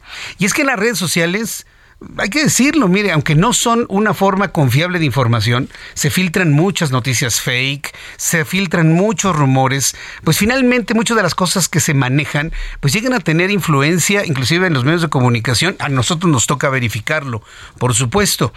Pero ante esa gran cantidad de personas que replican informaciones, han surgido noticias sobre la línea 9 del metro que sería necesario cerrarla el sindicato de trabajadores del metro presentó unas fotografías que nos sorprenden de lo que ocurre en la estructura. Y bueno, pues tengo en la línea telefónica, súbale el volumen a su radio, a Jesús Antonio Esteba, secretario de Obras del Gobierno de la Ciudad de México. Estimado secretario, qué gusto tenerlo aquí. ¿Cómo le va? Bienvenido, buenas noches. Buenas noches, Jesús Martín. Gracias por recibirme y felicidades por sus seis años. Muchas gracias. Muchas estamos contentos aquí de estar cumpliendo seis años y arrancando el séptimo año de trabajo, pues comprometidos con informar al público y de eso se trata, ¿no? Más allá de lo que está circulando en las redes sociales, hoy por hoy, ¿cuál es la realidad de la línea 9 del metro y requiere algún tipo de mantenimiento? ¿Cómo han evaluado ustedes lo que se ha publicado en redes sociales por parte de este sindicato? Sí, bueno, pues eh, como hemos informado ayer en la conferencia que di sobre línea 12 y hoy la propia jefa de gobierno comentó que eh, la zona, como en muchos puntos de la Ciudad de México, presenta hundimientos regionales. ¿Qué significa esto? Que se mueve la estructura eh, diferente un apoyo con respecto al otro. ¿Qué se dio en esta línea? Que pues a lo largo de alrededor de 35 años ha tenido hundimientos diferenciales importantes, es decir, eh, manifiesta justo lo que acaba de mencionar, que se observa eh, desnivelada, digamos. Esto, eh, desde el punto de vista estructural, nos llevó a hacer sondeos para confirmar cómo están las capas inferiores y cómo se han comportado estas cimentaciones. la información que tenemos a partir de estos estudios que se hicieron los años previos es que ya ha dejado de tener asentamientos importantes. Lo fuerte lo sufrió hace 20 años, los 20 años previos, y recientemente ha sido mínimo lo que se ha llegado a mover. Sin embargo, las los apoyos manifiestan este desnivel. ¿Qué hicimos? Bueno, revisar primero cuáles eran las sobrecargas que tenía por este mismo desnivel. Le habían puesto balasto. Esto ya se arregló, ya se quitó ese balasto, ya se, se tiene aligerado, digamos, la sobrecarga que se había puesto en algún momento y se le instalaron unas barras que nos permiten identificar si llega a haber mayores movimientos. Eh, estas barras se instalaron en, eh, en las traves, eh, apoyen son 11 traves, y nos sirven como testigos, es decir, si alguna de estas barras se deforma o se rompe, nos está eh, indicando que se está moviendo esa estructura de manera importante y ahí en ese momento tendríamos que tomar otras decisiones. Adicional a esto, se colocaron unas ménsulas, que son unos apoyos, son otras columnas. Digamos, cada una de estas traves se le puso una ménsula que tiene la capacidad de soportar la trave, estas ménsulas metálicas.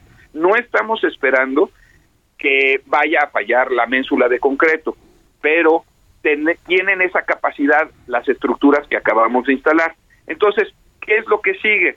Pues estar monitoreando el comportamiento. Cualquier señal de desplazamientos importantes sería una eh, una condición para tomas de decisiones ya de otro nivel, ¿no? De suspender la operación, etcétera. Si es que llegáramos a tener esta condición, pero por el momento no lo tenemos. Se revisaron las cargas, se hicieron estos estudios. Desde el punto de vista estructural, hasta ahí ha llegado la Secretaría de Obras y pues eso es lo que hemos informado. Hoy el día, hoy la jefa de gobierno eh, comentó que va a pedir que el Colegio de Ingenieros Civiles nos apoye también en la revisión ya me comuniqué con el presidente del Colegio de Ingenieros Civiles y ya vamos a eh, solicitar oficialmente esta intervención. Bien, pues eh, eso, eso debe darle la seguridad a los usuarios de esta línea. José Antonio Esteban. Sí, sí, eh, desde el punto de vista estructural, la intervención que hicimos lo que hace es incrementa los factores de seguridad suponiendo que continuaran estos desplazamientos, cosa que ya no está sucediendo con base en la información histórica de los últimos años. Sin embargo, bueno, pusimos estos elementos adicionales, es un elemento eh, preventivo, digamos. Y, eh, y pues todo esto, eh, ahora vamos a pedir que lo revise el Colegio de Ingenieros Civiles con sus expertos, con la Comisión de Seguridad Estructural, para que también eh, tengamos otra opinión. Entonces, eh, que tengan la tranquilidad de que por el momento, el, desde el punto de vista estructural, la, la, este tramo de la línea 9 no tiene eh, un, un, riesgo. correcto. Aprovecho para preguntar cómo van los trabajos de la línea 12. Bueno, la línea 12 también ayer hicimos un recorrido y, e informamos sobre el porcentaje de avance que se calcula en el global en 65%, estamos con 93 claros concluidos, por claro me refiero a la distancia entre columna y columna, en total son 260 claros, de estos 260 uno fue reconstruido por colapso, y el otro se desmontó, que era el tramo gemelo, que eran los únicos dos claros atípicos a lo largo de toda la línea que tenían esta condición de abocinamiento, es decir, se abrían. Estos dos fueron reconstruidos 100%, o sea, se bajaron y se hicieron nuevos, y en los 258 restantes tenemos ya 93 concluidos con este reforzamiento que prácticamente lo lleva al doble de la resistencia que tenía en la condición inicial, es decir, se hizo una actualización de la estructura para llevarla a los requerimientos que el, del reglamento actual de construcciones, es decir, eh, esta estructura se diseñó con un reglamento de construcciones previo a 2014, en 2017 hubo modificaciones, se, eh, se requieren fuerzas sísmicas mayores y la estructura que ahorita instalamos es capaz de resistir las nuevas fuerzas que marca el reglamento de construcción. Entonces, eh, tenemos 93 concluidos y estamos trabajando en promedio 100 claros simultáneos.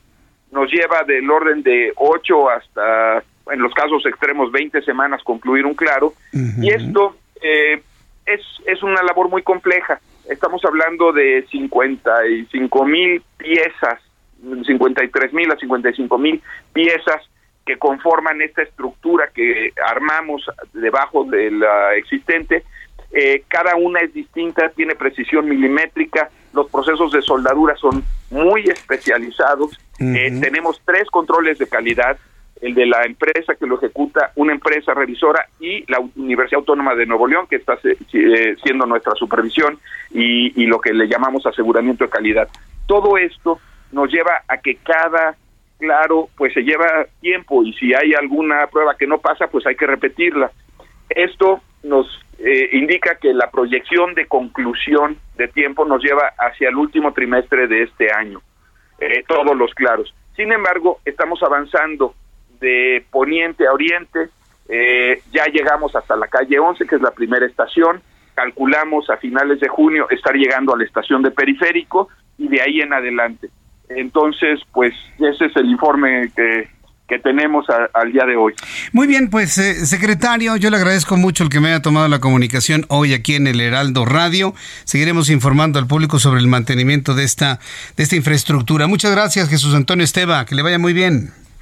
muchas gracias y pues gracias a toda la gente de Tláhuac y agradecerle su comprensión por esta por las molestias que ha generado todo este proceso. Ya es mucho tiempo, sin embargo, pues lo estamos haciendo con mucha responsabilidad y, pues primero la seguridad este por encima de todo y pues que nos sigan teniendo eh, paciencia para para este año concluirles la obra.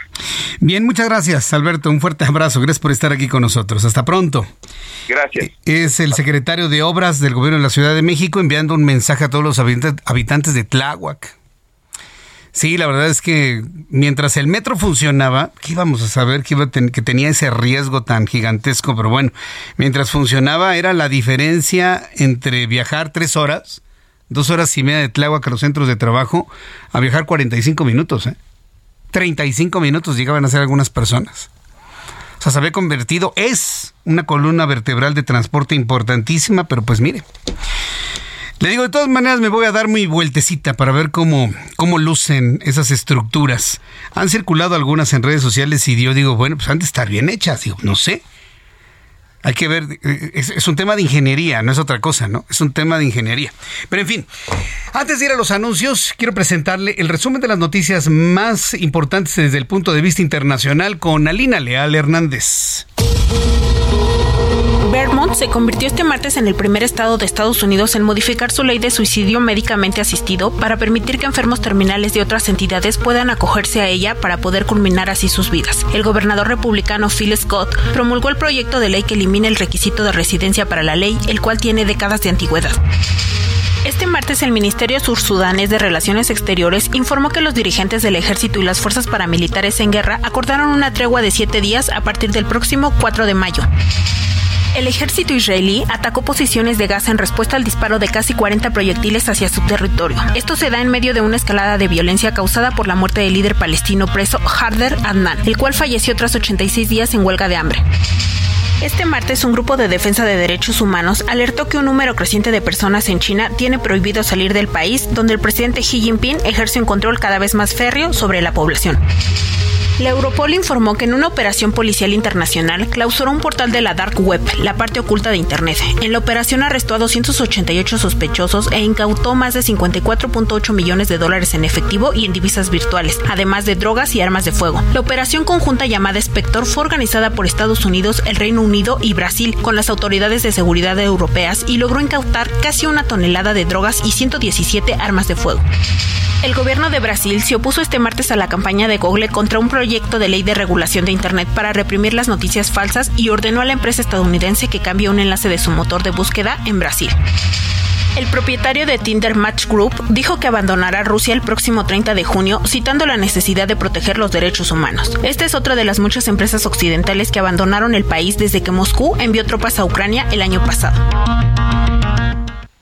Muchas gracias, Ali, por la información internacional. Ya son las 7.24 hora del centro de la República Mexicana. ¿Sabe con quién voy a platicar después de los anuncios? voy a platicar con Ricardo Mejía Verdeja. Platiqué con él muchas veces cuando fue subsecretario de Seguridad Ciudadana a nivel federal, cuando daba todas sus estadísticas ahí con López Obrador en la conferencia matutina aprovechó una muy, muy, muy buena mediatización durante ese tiempo y no quedó como el candidato de Morena. Están todos enojadísimos, ¿eh? Y visualicen, ¿sabe a quién? Como uno de los que operaron el que no fuera él, a Mario Delgado. Le fue a Mario Delgado ayer, ayer en Coahuila. Bueno, le fue como en feria no sabe ni dónde meter la cabeza. Después de los anuncios, regreso con toda esta historia en el marco del segundo debate de candidatos a la gubernatura de Coahuila. Ahora ya el otro señor ya no se le antojó hacer pipí. Regreso con eso después de los anuncios. Escucha las noticias de la tarde con Jesús Martín Mendoza. Regresamos.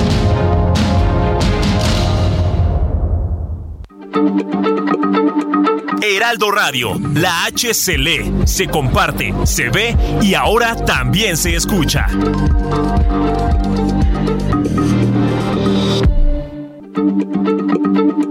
Heraldo Radio, la H se lee, se comparte, se ve y ahora también se escucha.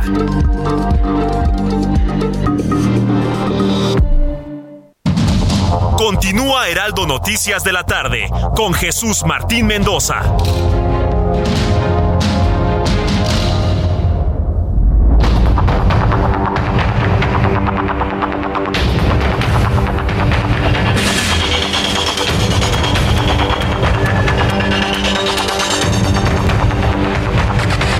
Son las siete y media. Siete y media de la noche es el tiempo del centro de la República Mexicana, seis y media de la tarde, tiempo de la montaña, las cinco de la tarde con 30 minutos, tiempo del Pacífico. Saludos a todos los amigos que nos escuchan. Ocho y media de la noche, en el centro de los Estados Unidos. Recuerde que nos desfasamos. Amigos que nos escuchan en Houston, toda la región centro de los Estados Unidos está una hora adelante de nosotros cuando habitualmente deberíamos estar a la misma hora. Así que ocho y media de la noche, amigos que nos escuchan en Houston, en Chicago y en varias partes de los Estados Unidos. Bien. Ayer fue el debate de candidatos, el segundo debate de candidatos a la gubernatura de Coahuila. Sí. Este candidato Armando Guadiana, de verdad, este, es, una botana el señor. Así, perdón, ni lo digo en el mejor de los planes. Es una botana, ¿no? En el primer debate quería ir al baño, ¿no?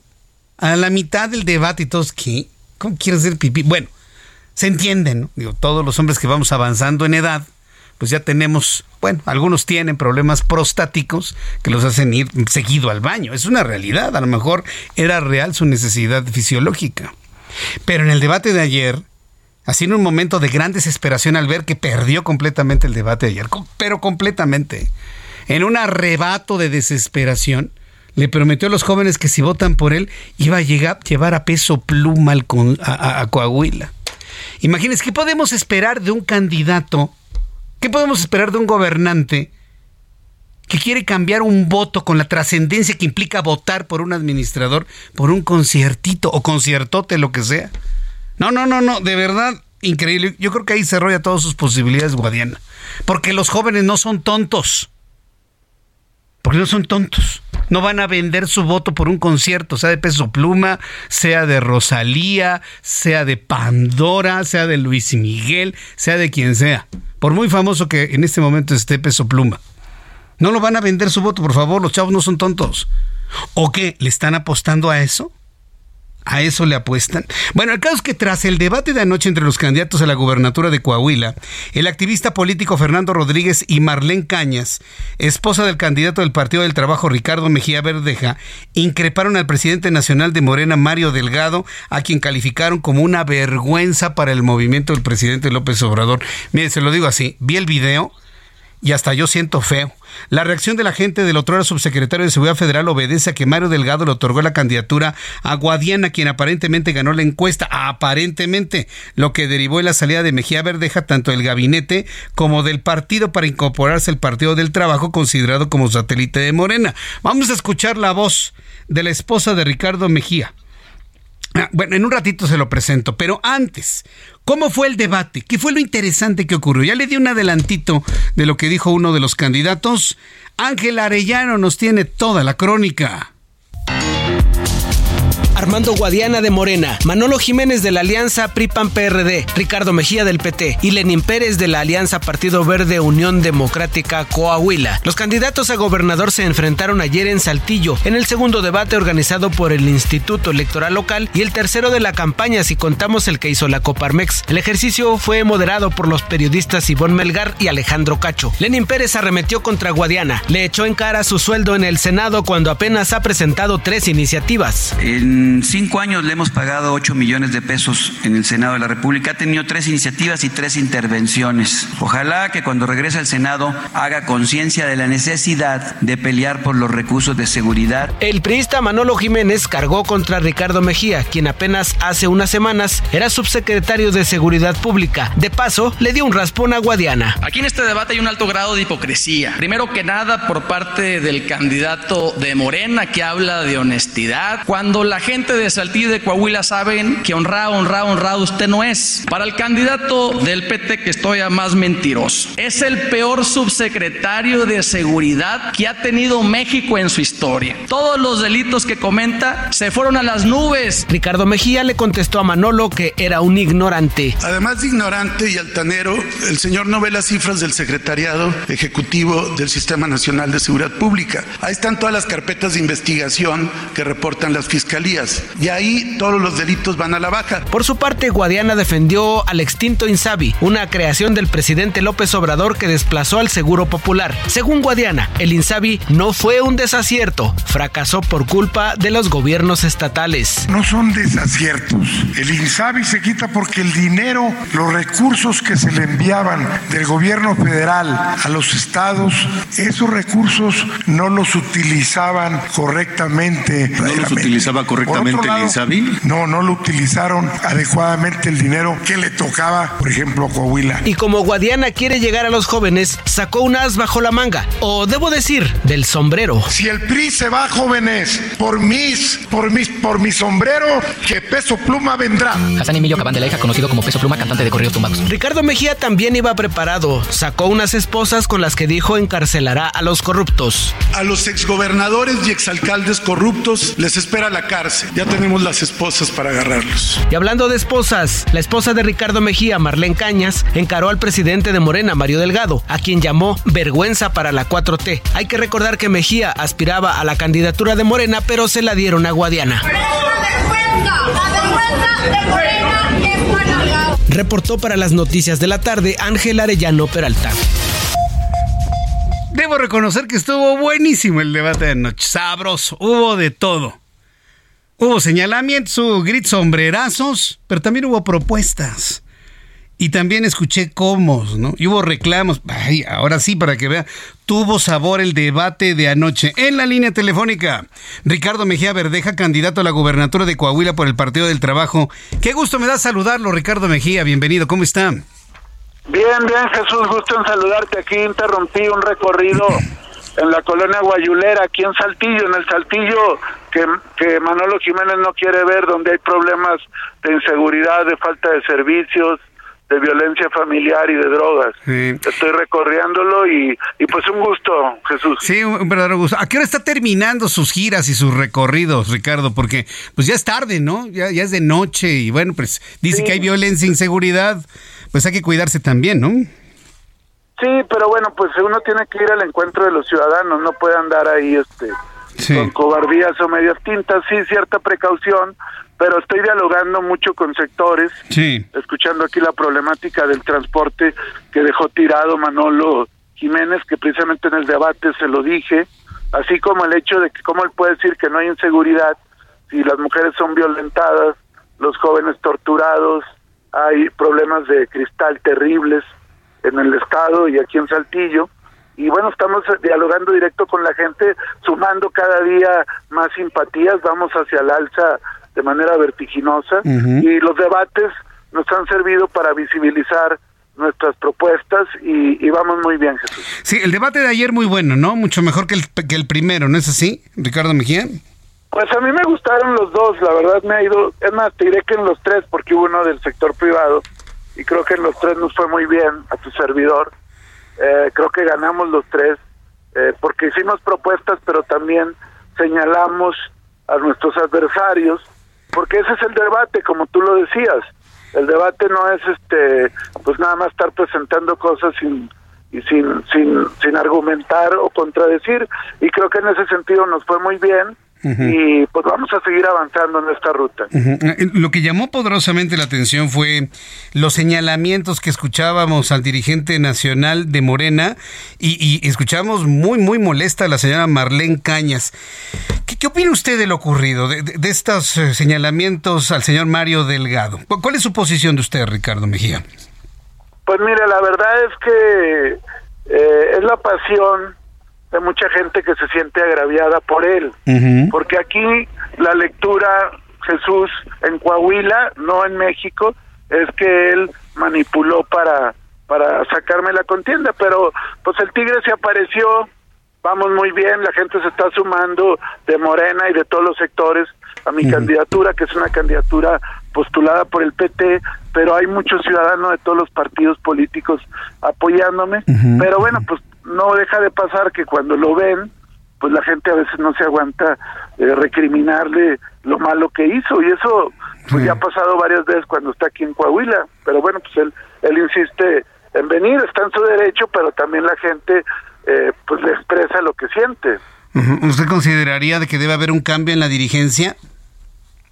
Pues no es un tema mío, ese es un tema de la gente de Morena. Claro. Yo ahí soy respetuoso, pero definitivamente en el caso de Coahuila, él se convirtió en un factor de, de división. Pero mira, eso ya para mí es prueba superada. Nosotros estamos ya en otro, en otro paso, en otro andar, y cada día sumamos más gente. Y como lo dijimos, en la mañana Tigre que alcanza gana y vamos a ganar.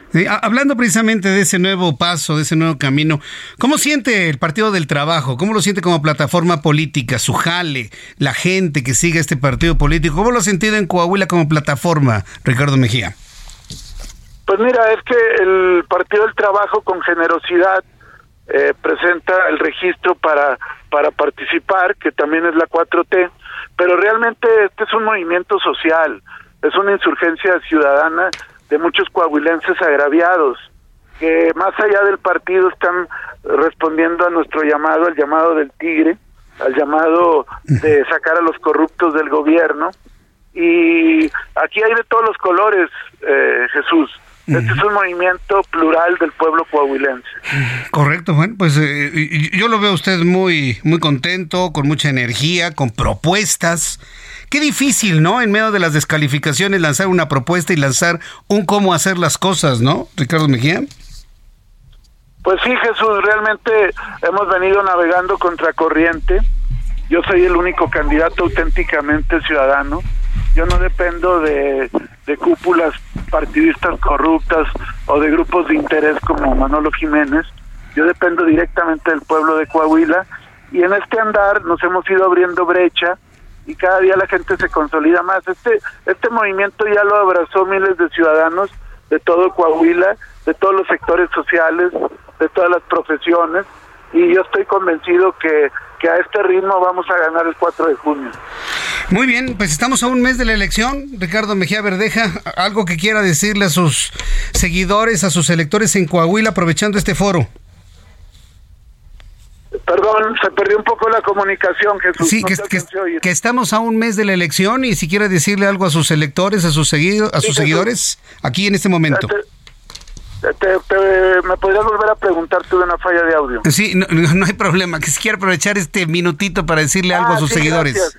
Sí, pues un saludo muy afectuoso a través del espacio que nos abres para invitar a los coahuilenses de todos los colores partidistas a que se sumen a la lucha de Ricardo Mejía al Tigre para sacar a, los corruptos del gobierno, que tenemos un día, el 4 de junio, para recuperar seis años de libertad y rescatar a Coahuila, que piensen en las personas, en la propuesta, en su experiencia, y creo que tenemos ahorita las circunstancias para gobernar y llevar a Coahuila hacia la grandeza. Ricardo Mejía, ha sido un gusto tenerlo aquí en entrevista en el Heraldo Radio. Vamos a estar muy atentos de este mes que nos queda de campaña rumbo a las elecciones, muy atentos de lo que sucede en Coahuila. Un fuerte abrazo y un saludo allá a las personas que están reunidas con usted hablando del tema de la seguridad. Sí, Jesús, muchas gracias. Un abrazo afectuoso y estamos en contacto. Un abrazo, hasta pronto. Saludos. Es Ricardo Mejía Verdeja, candidato a la gobernatura de Coahuila por el Partido del Trabajo. No, no, no. Bueno, ya lo escuchamos, ¿no? Ya no es mi tema. Si quiere seguir Mario Delgado al frente de Morena, es un asunto de los morenistas. Quiere seguir viniendo a Coahuila, le va a seguir sucediendo lo que le pasó el día de ayer. Le dijeron de todo. No, no, no, qué. ¿Tienes el audio? Para, para escuchar lo que le dijeron a, Mario Delgado. Sí, a ver si, si lo tienes por ahí. Si dura, si dura unos cuantos segundos para poderlo escuchar. Si no, bueno, ya nos vamos a lo siguiente. Tú me avisas, ¿no? Si lo quieres escuchar, lo tengo en mi cuenta de Twitter, ¿eh? Arroba Jesús Martín MX, arroba Jesús Martín MX. Vamos a escuchar cómo le gritaron a Mario Delgado. No sabía dónde meter la cabeza.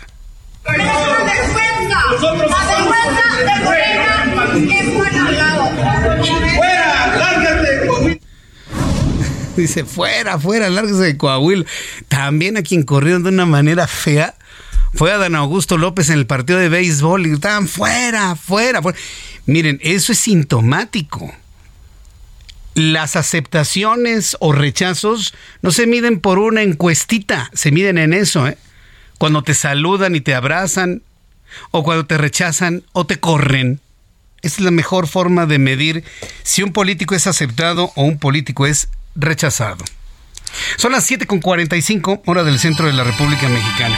¿Sabe usted que los asuntos de espectáculos pueden pasar inclusive por el tamiz político? El año pasado me enteré que hay un gran espectáculo milenario en China que está prohibido por el gobierno comunista de China. ¿Puede usted creerlo? Que todavía en pleno siglo XXI hay un gobierno que prohíba un espectáculo. ¿Por qué? Porque trae la remembranza de aquellos momentos de arte, de cultura, de crecimiento, de avance, y eso no lo quiere permitir el actual gobierno chino por muy avanzado que esté, por muy avanzado de todo, no lo quiere permitir el gobierno chino. Hablamos de Shen Jung, quien se, presenta, bueno, pues por segunda ocasión, perdón, por octava ocasión en México, eh, segundo año consecutivo ahora, después de que yo lo vi. Tengo aquí en el estudio Laura Espinosa, vocera de la Asociación de Falun Dafa, promotora oficial del espectáculo Shen Jung en México. Bienvenida Laura, qué gusto saludarla. Jesús Martín, muchísimas gracias y qué bueno que empiezas con el comentario que empiezas porque es increíble ¿Cómo es posible que algo tan hermoso, tan enriquecedor, tan lleno de, de, magia, sea prohibido en un país que es su país además? Esta compañía vive en Nueva York justamente porque no puede entrar a China y bueno, se dieron a la tarea de recuperar 5.000 años de tradición china, que en China está cortada, yugulada, reprimida. ¿Esta compañía está en el exilio? Sí, ellos mismos se exiliaron, por decirlo, eh, claro, autoexilio. Ellos fueron saliendo de China justamente porque la, situación es de represión total, ¿no? ¿Cuál es el mensaje que no le gusta al gobierno chino y que vamos a ver en el espectáculo Shenyun? Fíjate que el mensaje es recuperar los valores, la tradición, la comunidad, el respeto a lo superior, a los dioses. El mensaje es que está en contra de todo lo que es la ideología comunista, que es atea, separatista, totalitaria y bueno, ya sabemos, ¿no?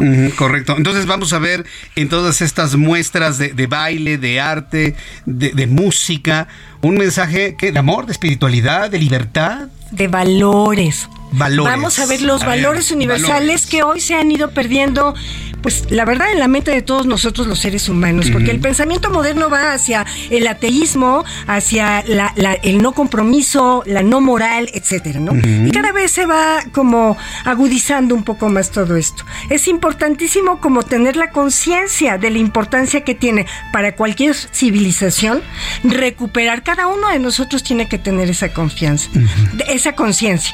Y finalmente por eso Shen Yun es tan importante, porque de alguna manera te lleva a ese espacio interior en donde tú te das cuenta sin ideas, porque es teatro, danza, no hablan para nada, pero te das cuenta de la importancia que tiene reconectarte con tu ser interior, verdaderamente encontrar esos valores que hemos ido perdiendo, pues a través de los años, ¿no? Con esta ideología moderna. Teatro, danza, ¿sabe qué es lo que se va a impresionar? Si usted no ha ido al espectáculo, yo le recomiendo que vaya en esta temporada en la Ciudad de México, en Guadalajara, en los siguientes días porque usted va a comprender una nueva forma de comunicación a través de la danza, a través de la música, a través del vestuario.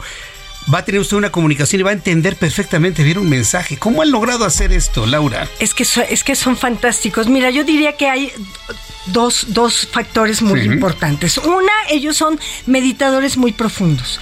Ellos practican la disciplina de Falun Dafa. A lo mejor algún día tendremos eh, oportunidad de hablar de Falun Dafa, maravilloso. Sí. Y además, bueno, tienen una disciplina esto les hace como verdaderamente conectar con su ser interior y esto les da la capacidad de conectar con el público. Y entonces por eso es tan exitoso en todo el mundo. Hoy son ocho compañías con sus ocho orquestas viajando por los mejores teatros del mundo. Vamos a ver a 40 bailarinas en el escenario con 400 de estos trajes fantásticos. Fíjate, cada color, cada combinación tiene un significado.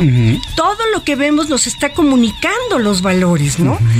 Eh, y vamos a, a, escuchar una orquesta de 40 músicos que incluso tienen amalgamados algunos instrumentos milenarios chinos, lo cual es único en el mundo. Entonces, todo esto junto hace que no se puedan perder este espectáculo. Muy bien. Porque es un alimento para el alma, para el espíritu y nos hace mucha falta a todos, ¿o no? Después de la pandemia, alimentar el alma, alimentar el espíritu, pero además ser testigos de un evento cultural en todo el sentido de la palabra. Yo creo que vale la pena mucho hacer el esfuerzo. ¿Cuándo se van a presentar en la Ciudad de México y en dónde, Laura? Pasado mañana estrenamos 4, 5, 6 y 7 en el Auditorio Nacional. El, el día, el sábado hay dos funciones a la una y a las 7. Sí.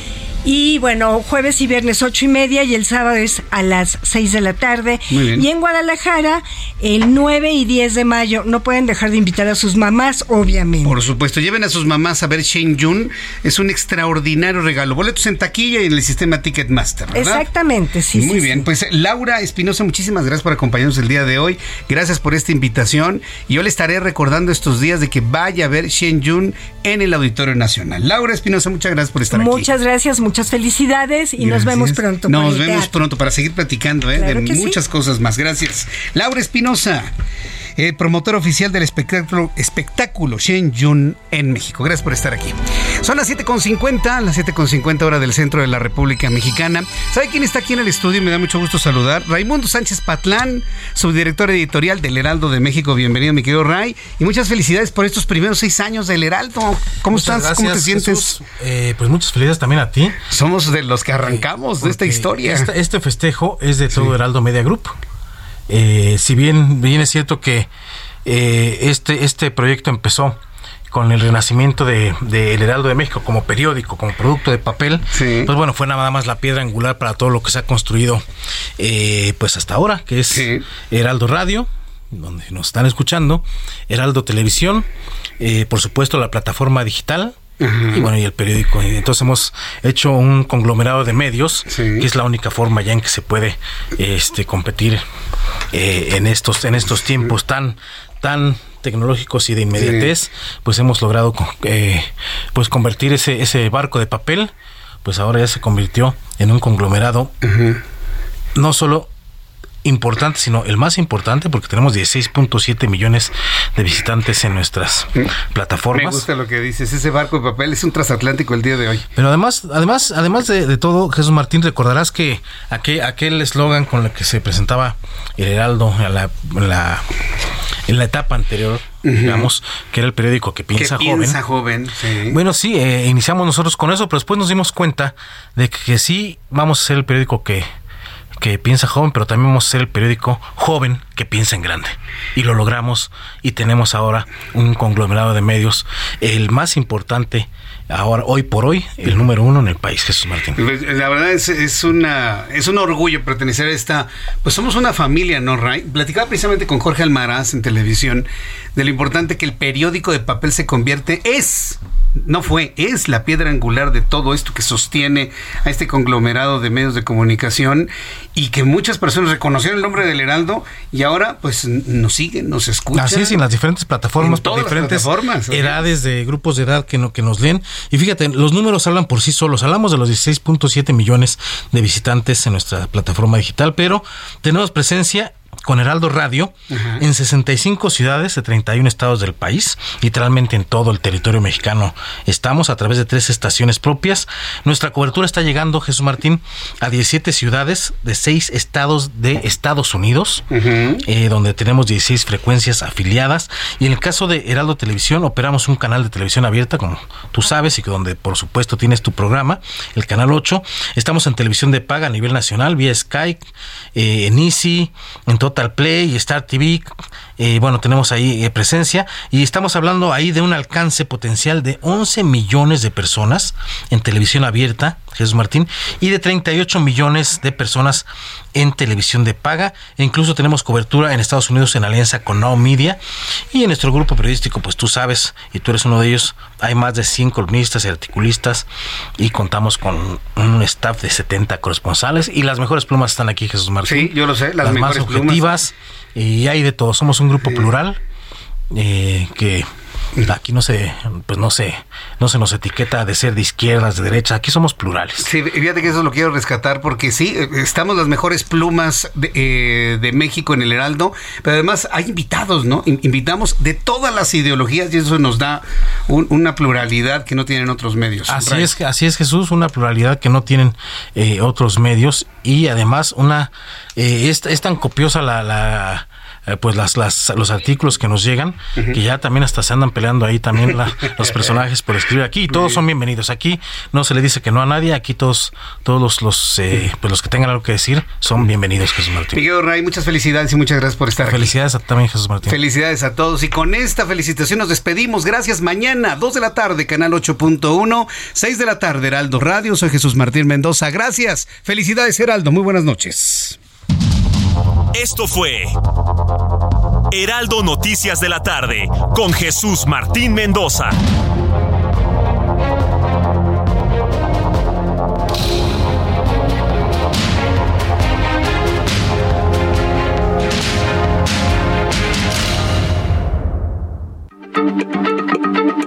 Heraldo Radio, la H se lee, se comparte, se ve y ahora también se escucha.